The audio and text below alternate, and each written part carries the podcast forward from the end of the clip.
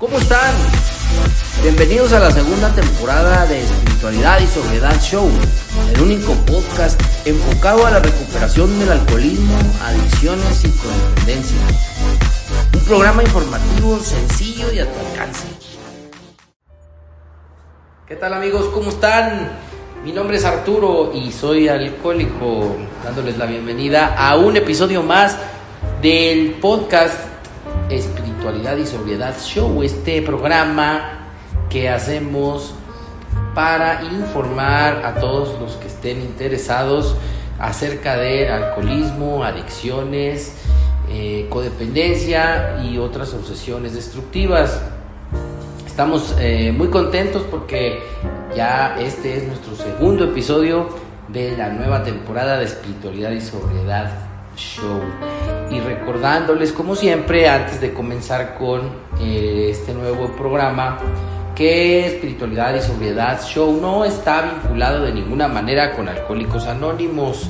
No somos la voz de Alcohólicos Anónimos ni pretendemos serlo. Somos solamente dos alcohólicos recuperados dando información y compartiendo eh, nuestra experiencia, fortaleza y esperanza. Eh, no olviden, por favor, seguirnos en nuestras redes sociales. Les agradecemos el favor de su atención y vamos a empezar con este nuevo episodio. ¡Ánimo!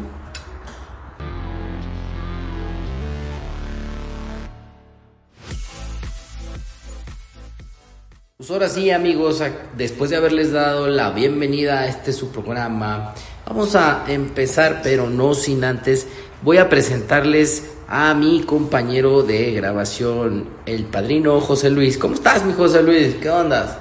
Muy bien, Arturo, ¿cómo estás? Bien, gracias. Gracias a Dios, eh, ahí vamos eh, en la recuperación. Y bueno, en estas épocas que mm, nos ha tocado, nos toca estar ya empezando vacaciones de Semana Santa. Este, bueno, y recuérdanos, padrino, dónde nos quedamos, de qué se va a tratar el episodio de ahora. Si no mal recuerdo, eh, estuvimos haciendo o compartiéndoles un resumen del primero, segundo y tercer paso, todo conforme a lo que dice nuestro libro de cabecera, el libro de Alcohólicos Anónimos, y ahora vamos a empezar con el tan temido, malinterpretado, tergiversado cuarto paso. Uy, qué miedo, ¿no? Pero lo vamos a, a, seguir haciendo como ha sido nuestra intención, de una manera sencilla, de una manera práctica, objetiva, sin tanta cosa complicada y basándonos siempre en el libro azul, en el, el cuarto paso original del Código Anónimos. Oye, jefe, tú, y, y, por cierto, ahorita que estás diciendo esto, yo, yo también he visto que es un, paso al cual mucha gente le saca la vuelta, eh, mucha gente tiene miedo, eh, le entran dudas. Tiene mucho que ver también lo que se comenta en las juntas, ¿verdad? En el argot, en, las, en la jerga de alcohólicos anónimos, o en lo que se tribunea o en lo que se comparte, que es has escuchado tú, ¿no? Que es abrir la caja de Pandora, que es destapar la cloaca, que se trata de un monstruo de mil cabezas. Y bueno, pues todo eso va haciendo que, que, el alcohólico, el adicto, no le quiere entrar. Antes de, de, comenzar con la lectura, ¿qué opinión te merece a ti todo, todo esto? Y al final, pues yo también te voy a dar la mía, si me lo permites. Sí, claro. Miren, entre tantas cosas que yo escuché y que se siguen diciendo todavía, es el famoso cuando estoy listo, cuando estaré listo. Algunas personas dicen, eh, por ejemplo, ¿no? Alguien que lo va a hacer, vamos a decir, seis meses después de llegar a AA, muchos de sus compañeros les dirán, no estás listo. Te puedes ir al pedo, o sea, puedes ir volver a beber, este, vas a sufrir graves consecuencias, muchas cosas, ¿no? Algunos dirán, este, esto es poco a poco, no corre prisa, algunos dirán, ya es hora, apúrate, tienes que hacerlo. Y yo por lo que les puedo comentar rápido, yo mi primer supuesto cuarto paso que hice lo hice a los siete meses, llegando a doblar, en un retiro de esos que se acostumbran a hacer con compañeros de mi grupo y de otros grupos, ¿Fuiste a la hacienda? Eh, propiamente tanto como hacienda, no fue a una casa de ejercicios espirituales y, luego volvió a hacer otro al año, al año y meses. Y fue una repetición de lo mismo. Y que en conclusión yo no saqué nada en claro de ahí. Hubo un desahogo, hubo mucho llanto de mi parte, pero así una comprensión clara de para qué era el cuarto paso, no. Eh, otra de las cosas que les puedo compartir es en cuándo se está listo para dar el cuarto paso. La respuesta es sencilla y es obvia, después de que des tus primeros tres pasos. ¿Cuánto tiempo se tardan en darlo? Depende mucho de cómo abran la mente y del guía que escojan, de la persona que los empiece a guiar los pasos. Eh, yo, por ejemplo, Arturo, pues tú te has de acordar, la gente que se acerca conmigo que los ayude, a veces algunos en un mes, mes y medio, ya dieron sus tres primeros pasos. No son carreras, aclaro, pero tampoco si a paso de tortuga. Conforme ellos vayan eh, abriendo la mente, vayan comprendiendo las cosas, no hay necesidad de aturarlos. Como esto se vuelve cívico, la, la práctica de los pasos, cada vez se va entendiendo mejor, pero hay que darlos. Entonces, eh, yo les puedo compartir de una manera así breve. En cuanto yo empecé a entender el programa tal como se lo estamos explicando Arturo yo, o tratando de explicar, el cuarto paso, yo llegué al grupo donde lo empecé a, comprender el programa, llegué en abril. En diciembre yo estaba haciendo ya mi cuarto paso, como dice yo. Pero ya había tenido, lo empecé a hacer más o menos en octubre, pero hice una suspensión. O sea, me dio flojera y lo suspendí y lo acabé en diciembre. Pero fuera de ahí no, no pasó tanto tiempo. Pues yo lo, lo, que puedo comentar es que no encontré, porque un día sí me puse a buscar en el texto temporalidad alguna para hacer algún paso u otro. O sea, no te señala que en un mes, que en un año, que en tres años o que en cinco. Pero sí recuerdo que en dos o tres eh, partes dice o se habla de que cuando hayas terminado uno, entonces estás listo para dar el que sigue. Eh, esto quiere decir que va a ser una eh, un camino en el cual no, no es recomendable detenerse. O sea, continuo, continuo, continuo. Y la ventaja es que nadie puede darlos a la perfección, excepto como también lo dice la propia literatura, el primero, ¿verdad? Pero de ahí en fuera, pues puedes hacer tus pininos como tú lo hiciste, como yo lo hice quizá, en un cuarto paso primero y después volver a, a escribir, ¿no? Ya con un poquito más de confianza, más suelto, con algunos recuerdos que han regresado, vuelvo a escribir. Y después de un tiempo vuelvo a escribir. No sé si a ti te pasó, pero por ejemplo, yo cuando escribí la primera vez, durante mi primer año en, Alcohólicos Anónimos, en, eh, leyendo y, asistiendo a juntas, me acuerdo que no salieron un que otro resentimiento que estaban ahí escondidos, pues. Es decir, pasó un tiempo y después siguieron saliendo y después dije, ah, este no me, de este no me acordaba. Y con el transcurso de los años han ido saliendo, pues.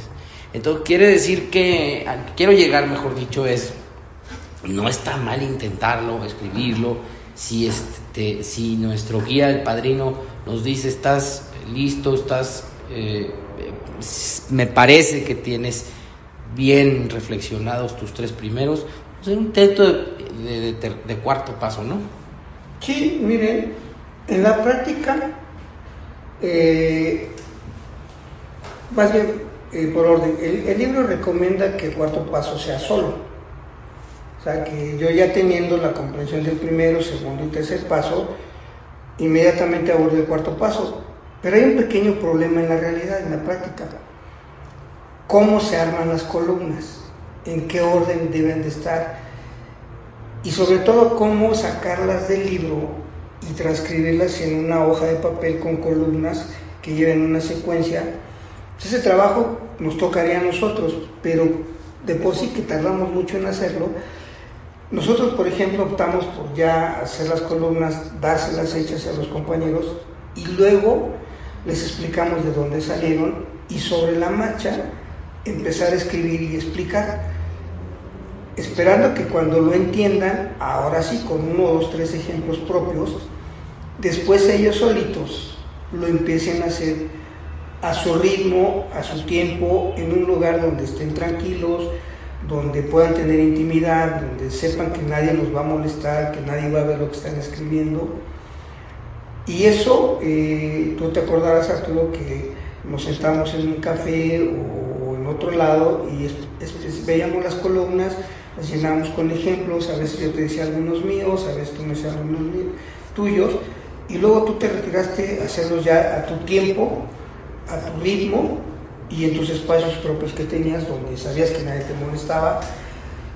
Y luego los revisábamos y nos empezábamos a, explicar con el libro en la mano y entonces empezábamos a ver qué quería decir cada cosa, cómo íbamos descubriendo cada cosa.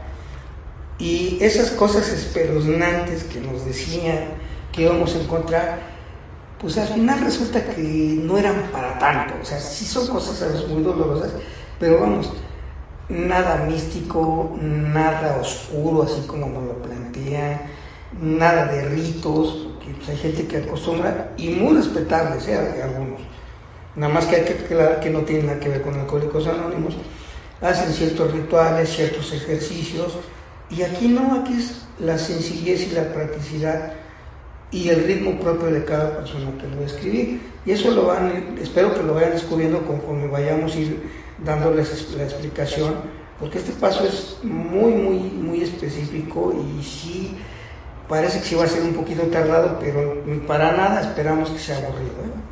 Sí, la intención es como los demás episodios, toda la información que compartimos es esa, que le perdamos el miedo, que caminemos los pasos eh, o que hagamos un intento sincero, honrado de, caminarlos, de conocerlos, de llevarlos a nuestras vidas sin, sin tanto, a veces, prejuicios o, falsas concepciones que, que, se van transmitiendo y es normal, ¿no?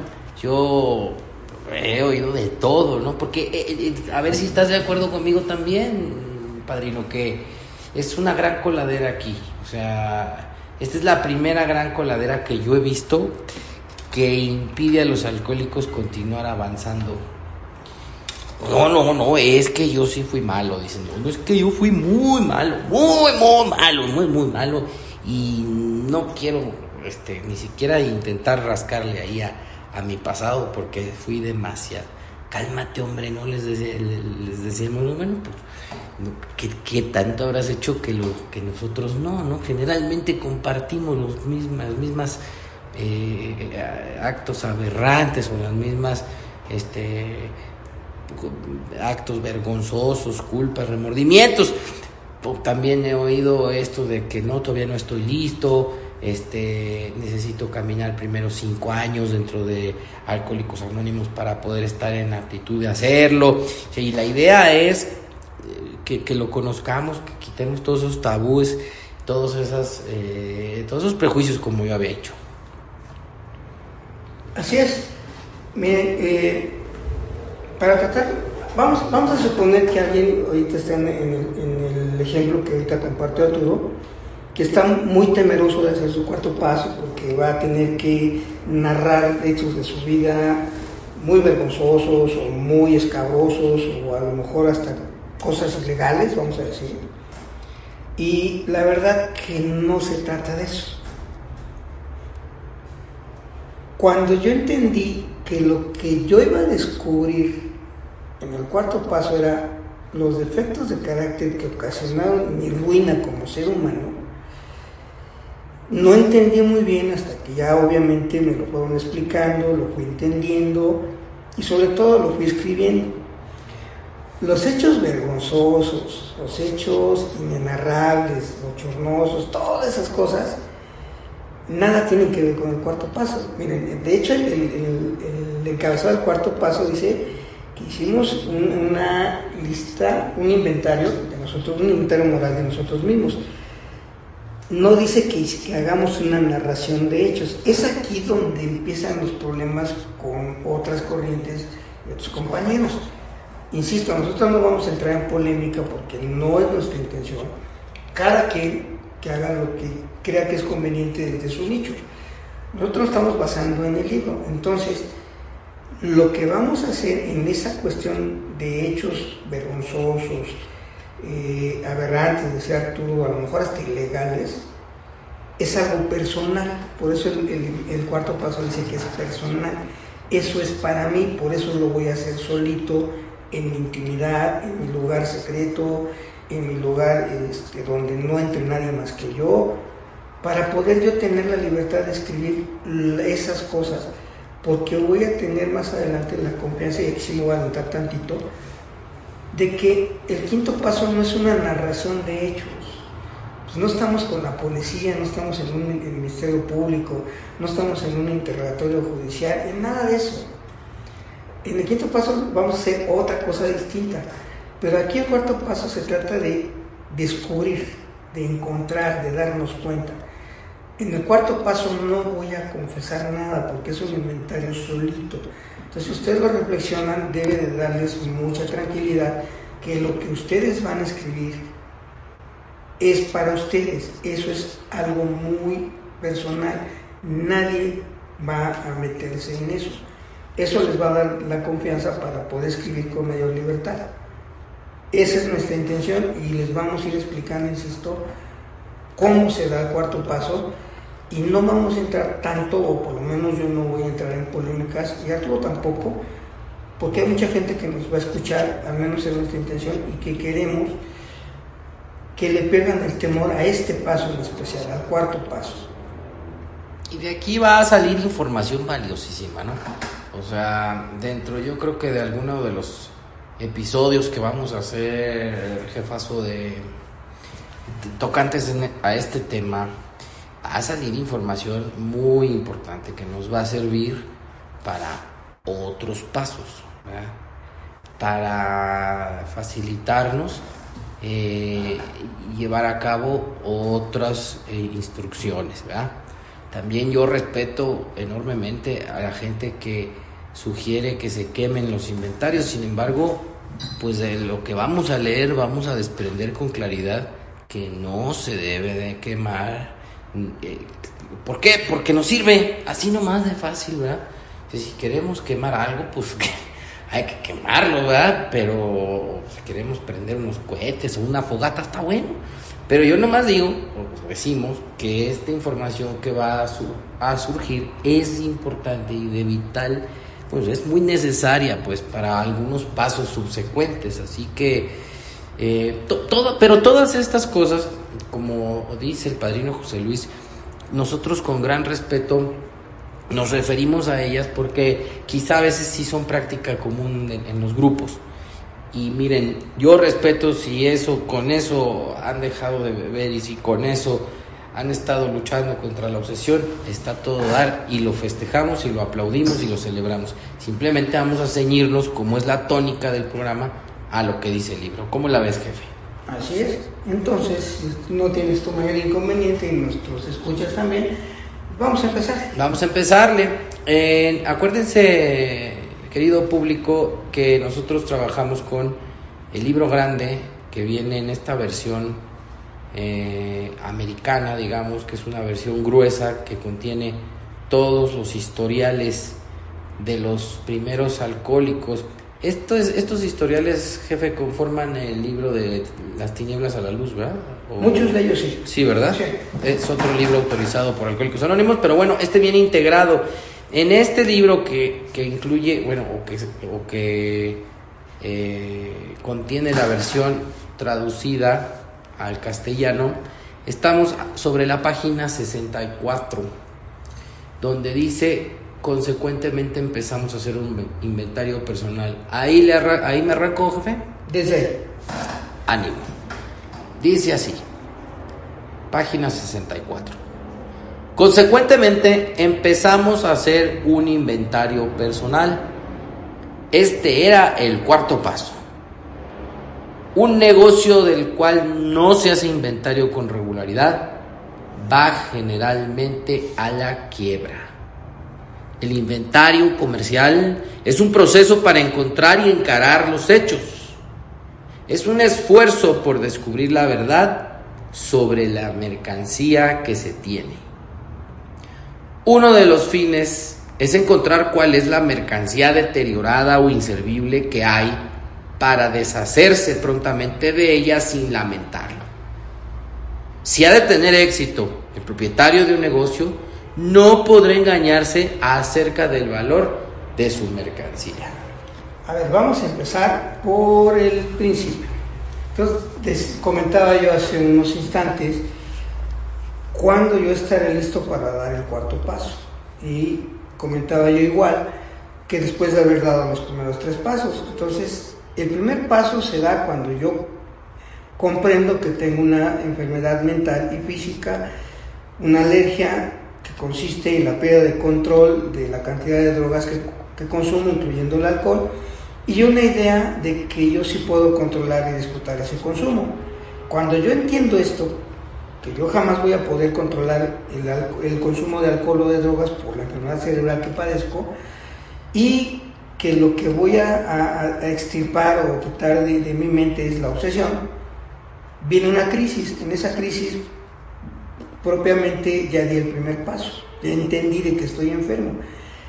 En el segundo paso me, me, invitan a creer que un poder sobrehumano podría devolver, devolverme mi salud mental. Entonces, yo tengo que hacer la reflexión y entender que mi recuperación va a empezar desde que yo crea que sí puedo superar la obsesión con la ayuda de un poder este, superior.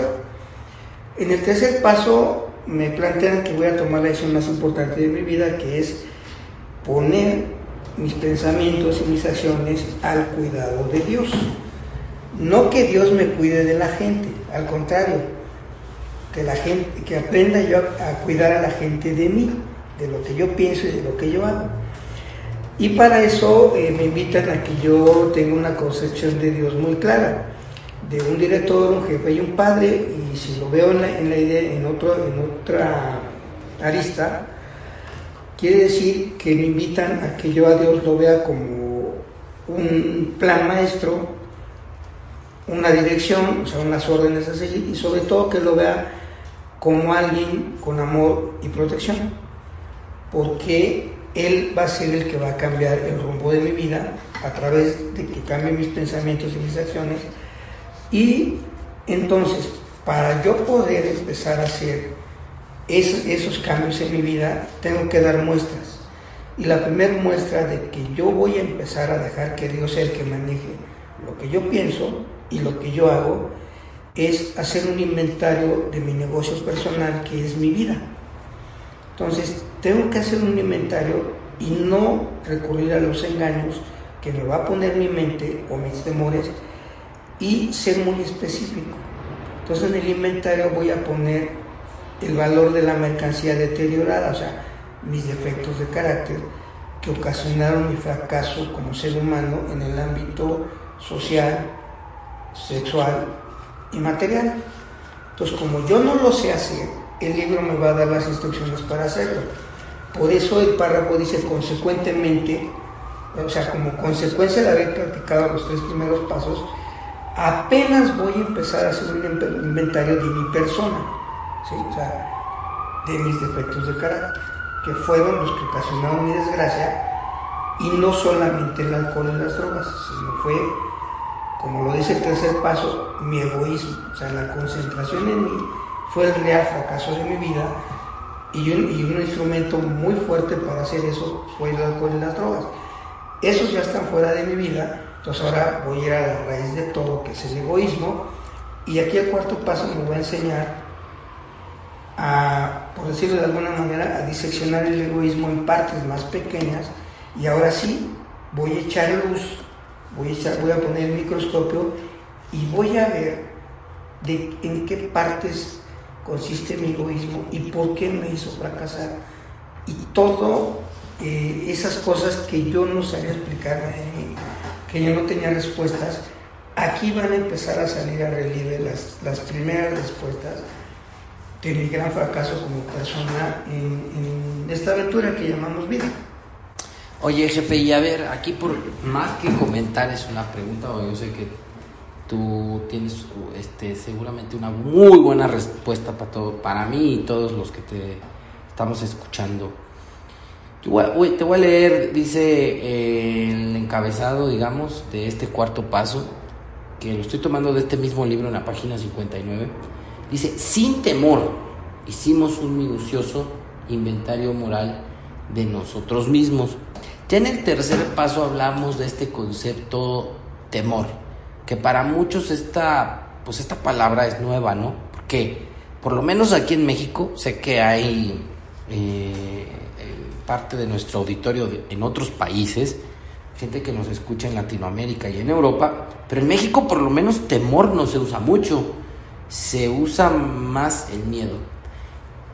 Y ya habíamos hablado en el tercer paso de lo que todo ello significa y cómo afecta nuestras vidas en todos los sentidos esta palabra o este concepto, ¿no? Temor. ¿Por qué en el cuarto paso dice sin temor? Eh, una vez más la, aclaración, insisto, desde el programa. El miedo es sano porque huyo o ataco porque mi vida está en peligro. El temor es nocivo porque me paraliza tomar acciones para mi desarrollo y mi liberación. Ejemplo, el temor, aunado a los prejuicios que nos han inculcado por bastantes vías, de que no estoy listo, de que vas a destapar la caja de Pandora, de que te puedes ir a emborrachar, etc, etc, me paralizan a hacer dos cosas simples. Tomar una hoja de papel y tomar una pluma y empezar a escribir. El temor a que voy a encontrar algo desconocido hace que yo no haga esas cosas. Sumado a la ignorancia de lo que es el cuarto paso en el programa de los 12 pasos en el libro azul, hace que quienes lo hayan dado de maneras diversas, empiece una cosita que dice el sexto paso de sentirse un poquito superior a los demás. Entonces de ahí juzgamos a los que no los han hecho y los tomamos a veces ¿eh? como gente víctima o como gente con la que nos vamos de alguna manera, por decirlo así, desquitar. Entonces empezamos a inculcar el temor de que no, que a mí me costó mucho trabajo y que yo no sé, y que yo me desmayé y que yo vi a un señor que venía con sandalias. A lo mejor sí lo vieron, pero en el contexto del programa no viene nada de eso. Entonces predisponemos a la gente y el temor a que luego se cuentan historias de que si no eres honesto, dicen ellos, no sales, entonces te quedas días más. Entonces te paraliza ser sincero y escribe muchas cosas que no fueron ciertas, que no están sintiendo y se vuelve un caos estas cosas. Entonces el temor me paraliza a, seguir las indicaciones que vienen en el programa original de Alcohólicos Anónimos. Entonces, por ejemplo, una de las recomendaciones, una de las indicaciones aquí es o más bien un ejemplo, y esto lo maneja muy bien Arturo, del inventario comercial, de una zapatería. Que hay, cosas, hay zapatos que son muy bonitos, pero ya no están de moda, o sea, ya son inservibles. Si yo cambio zapatos por defectos de carácter, o sea, los defectos de carácter siguen estando, a lo mejor son muy bonitos algunos, por ejemplo, mentir, pero nos han acarreado consecuencias que mi negocio lo llevó a la quiebra. O sea, ¿cuántas veces, por ejemplo, yo mentí? Mentí en la escuela, mentí en el trabajo, mentí en mi casa, a, la novia. Si yo me tardo toda la vida contando las mentiras, no voy a acabar. Pero si yo digo, a ver, le mentí a mi mamá, a mi papá, acabo rápido. Y me voy a dar cuenta que la mentira es una mercancía que es inservible y que me tengo que deshacer de ella rápidamente, o más bien intentar deshacerme de ella rápidamente y sin lamentarlo. Eso nos lo va a enseñar el cuarto paso en las columnas cuando las abordemos. Ah, perfecto. Sí, eh, ahorita estaba, ahorita que estábamos leyendo, eh, me pongo a pensar, Bill utiliza mucho la analogía cuando escribe ¿verdad? Es una, eh, eh, escuché por ahí a alguien decir, creo que, creo que estoy totalmente de acuerdo, que la espiritualidad y estas cuestiones que tienen que ver con cosas paradójicas a veces que van en contra de, la lógica de nuestras creencias, se explican mejor y logran entenderse a través de historias, ¿no? Hay varias en, el- en- en- en los textos de Alcohólicos Anónimos y esta es una chiquita, ¿no? Está haciendo una analogía con un inventario comercial de un negocio. Acuérdense y, y no hay que perder de vista, pues hicimos algunos capítulos acerca de la historia de Bill, que él tenía conocimientos de intermediación bursátil para saber el valor de las acciones y en un momento dado fue a un recorrido por la costa este de Estados Unidos a observar empresas.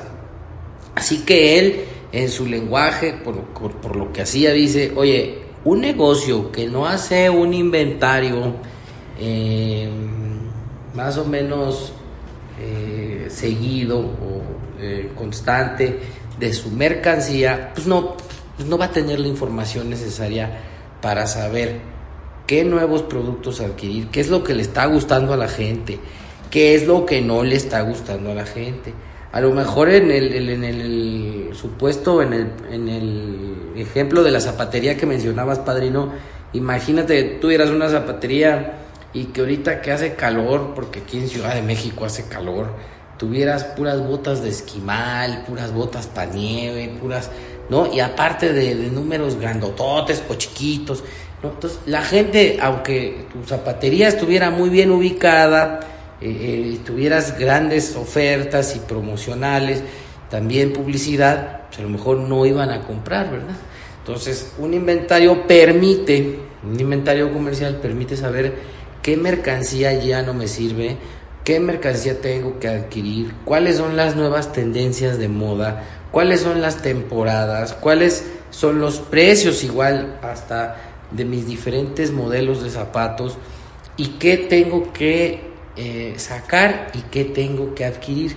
Así que es un, una fuente de información comercial importantísima el inventario. Y mira, yo que he tenido contacto con algunas empresas de, desde mi profesión he visto que la mayoría tienen procesos de inventario. Pues ya ahorita hasta hay, hay programas de computadora, jefe, ¿no? O sea, tipo Excel, donde van cuadrando lo que hay y no hay. Este, no estoy diciendo que el inventario de alcohólicos anónimos se haga en Excel, ¿eh? no se me vayan a confundir. A lo que voy es el ejemplo en el área comercial, en las empresas, ¿no? Así que es importantísimo descubrir qué está pasando con lo que hay dentro de ese almacén o dentro de esa empresa en su actividad diaria. Así es, mira, eh, el último, la última parte que leíste, en el 64, dice, si ha de tener el éxito el, propietario del negocio, no podrá engañarse acerca del valor de su mercancía. Traducido, a ver, el propietario del negocio soy yo, el negocio es mi vida. Éxito quiere decir resultado feliz, perdón, de un trabajo bien hecho. O sea, si yo quiero tener un buen resultado de mi inventario, no debo engañarme acerca del valor de la mercancía. Ejemplo, yo estoy resentido, no me debo de engañar con la patraña de que ya lo perdoné. Sí, sí, sí, sí, sí. sí. ¿Por qué? Porque el estar resentido, sigo enojado, sigo con deseos de venganza, sigo chismorreando, sigo calumniando, a lo mejor traiciono, a lo mejor robo, O eres irónico. soy irónico, sarcástico, este, pedante, prepotente, eh, voluble. Esa mercancía me llevó al fracaso en tener buenas relaciones con otras personas. ¿Por qué? Porque forzosamente al traicionar a una gente tengo que hablar mal de él. Y a lo mejor el problema es que hablo mal de él con alguien que lo estima. Entonces ya me gané enemistad con dos personas y así he ido fracasando en la vida. Entonces no debo de engañarme, estoy resentido y soy mentiroso. Esa es la realidad. No me debo de engañar. No debo de caer en el, el autoengaño de que es que Dios lo bendiga, ¿no? Eh, le deseo bendiciones. Y el karma, no señores, no es así. Es que dicen que tienes que hacer relación por él. Eh, no, todavía no. Aquí todavía no. Es que no se puede. No se puede porque se sentido. A alguien que esté enojado no le puedes pedir que reparta bendiciones. No se puede. Primero tenemos que comprender muchas cosas, que es lo que estamos tratando de hacer ahorita. Ahorita nada más le estamos dando la esencia de qué consiste el cuarto paso, para qué es. Ya cuando entremos en detalle, eh, Arturo les tiene paso unas sorpresitas buenas por ahí, para que esto sea más práctico. Sí, para que todos vayamos de la mano aprendiendo cómo se hace con lápiz y papel un inventario, al modo de lo que nos dice el libro. Bueno, jefazo, pues no tienes inconveniente, sigo leyendo. Nosotros hicimos exactamente lo mismo con nuestras vidas. Hicimos un inventario sincero. Primero, buscamos las fallas de nuestro carácter que causaron nuestro fracaso. Estando convencidos de que el ego, manifestado en distintas formas, nos había vencido, consideramos sus manifestaciones comunes. Vamos a, de nueva cuenta, traducir esto en un lenguaje, esperemos, más sencillo. Dice nosotros, o sea, ustedes y nosotros, ¿qué vamos a hacer con exactitud, con puntualidad? Lo mismo que hicieron los primeros 100 que escribieron el libro, buscar las fallas o defectos de carácter que ocasionaron nuestro fracaso en la parte social, en la parte sexual y en la parte material y que repercutieron en lo físico, en lo emocional y en lo espiritual y en la parte mental también. Entonces, nuestro cuarto paso es una búsqueda. ¿De qué? De fallas. ¿De qué? De carácter. Es lo primero que vamos a hacer como muestra de que nuestra decisión de poner nuestras voluntades y nuestras vidas al cuidado de Dios fue algo sincero. Entonces, el cuarto paso tiene otro requisito, tiene que ser sincero, o sea, sin mentir y sin engañar, puntual, por escrito, sin, ser sensibleros, tiene que ser muy específico, por eso llama inventario. Y dice aquí, primero, buscamos las fallas de, nuestro carácter que ocasionan nuestro fracaso.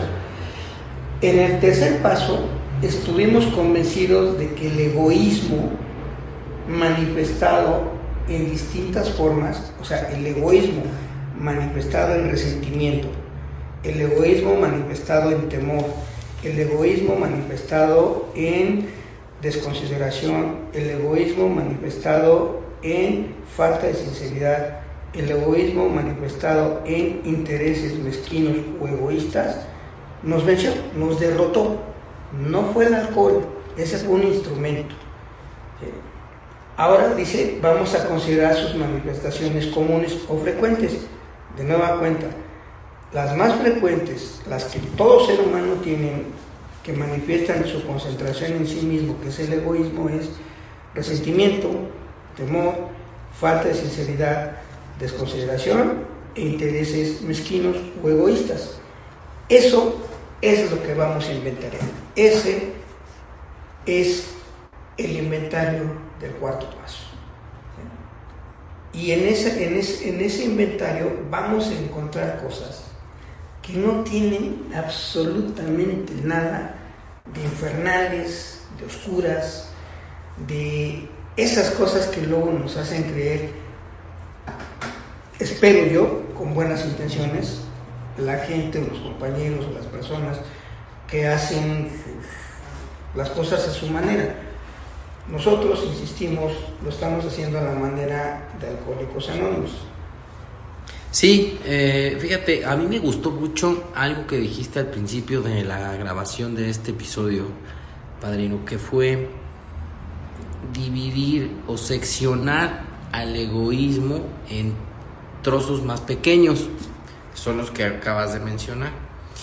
Porque de ahí vamos a sacar todos los defectos de carácter que existen, por lo menos en nuestro idioma. Algunos dicen por ahí que la denominación correcta es el castellano, otros el español, pero de cualquier forma yo he visto listas de muchos, muchos, muchos defectos de carácter que se derivan de esas formas más simples del egoísmo que acabas de comentar o seccionadas, ¿verdad? Así que voy a hacer un análisis de cuáles han sido mis conductas porque además veo que llevo muchísimos años bajo estas manifestaciones comunes y que hice daño, que me puse en una posición para que me hicieran daño y que todo ello me mandaba a beber o a drogarme para calmar los daños o las culpas o los remordimientos o las traiciones o los dolores que yo iba sintiendo. Entonces voy a profundizar, sí. Voy a hacer un autoanálisis, una búsqueda, una introspección, sí, pero pues al modo que nos dice aquí, ¿no? Entonces, vamos a seguirle leyendo otro poquito. Sí, ahorita vamos a leerlo nada más para contextualizar, para dar el idea general, porque insisto, Arturo les tiene ahí unas sorpresitas para hacerlo esto más visual, más concreto y menos complicado.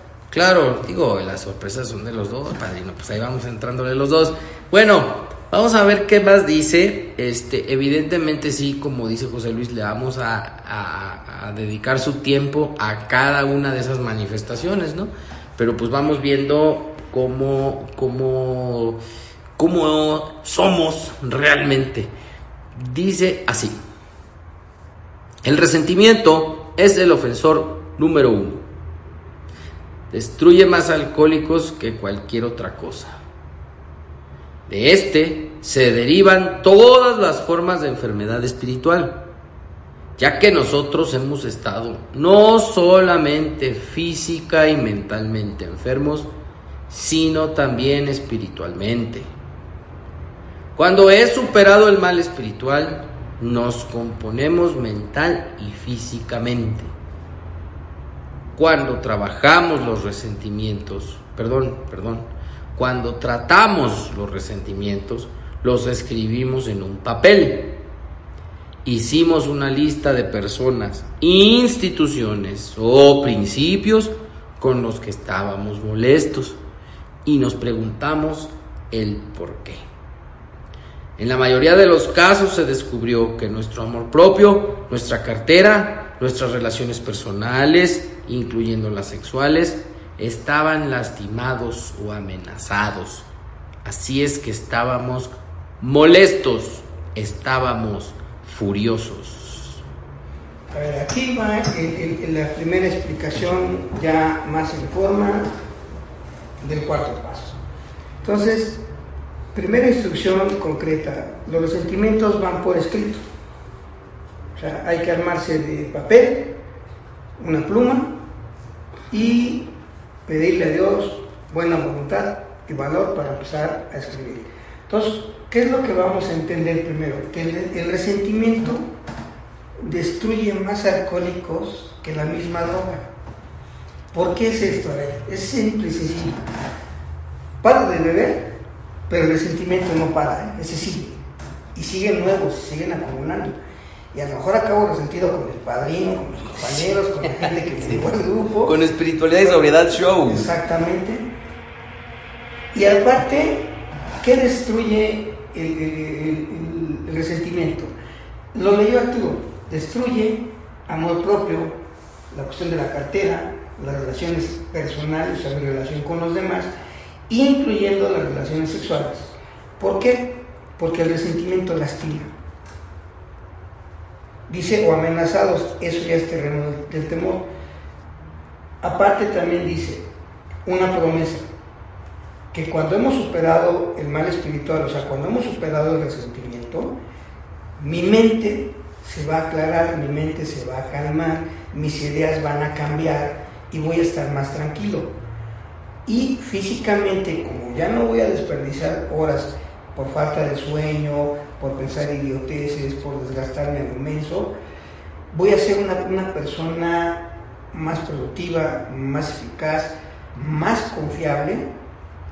Eso es por un lado, por la parte del consumo, como ya no va a haber un motivo de recaída por el enojo, por la frustración y esas cosas, mi organismo se va a ir reconstituyendo otra vez, mi hígado me lo va a empezar a agradecer, este, a lo mejor mi estómago por las gastritis y estas cosas, los riñones, este, las anemias que luego nos cargamos algunos cuando llegamos, la desnutrición, todo se va a empezar a componer, ahora sí de manera más visible, a raíz de que yo empiece a superar el resentimiento. Ojo, no estamos obligados aquí a estar perdonando, es una forma de engañarse. Lo primero que tengo que reconocer es que sí estoy resentido. Entonces dice que hicimos una lista de personas, número uno, segunda lista de instituciones, número tres, de principios con los que estamos molestos o, vamos a ponerlo así, muy enojados o resentidos. Y la parte otra es contestar por qué estoy resentido con X persona, con X institución o con X principio. Y cuando yo lo escriba, voy a descubrir que estaba molesto con ellos realmente porque lastimaron mi amor propio, mi cartera, mis relaciones personales, que incluyen también las sexuales. Por eso estaba yo resentido, por la repercusión de lo que los otros hicieron. Insisto, lo vamos a explicar todo con muchísimo más detalle y visualmente.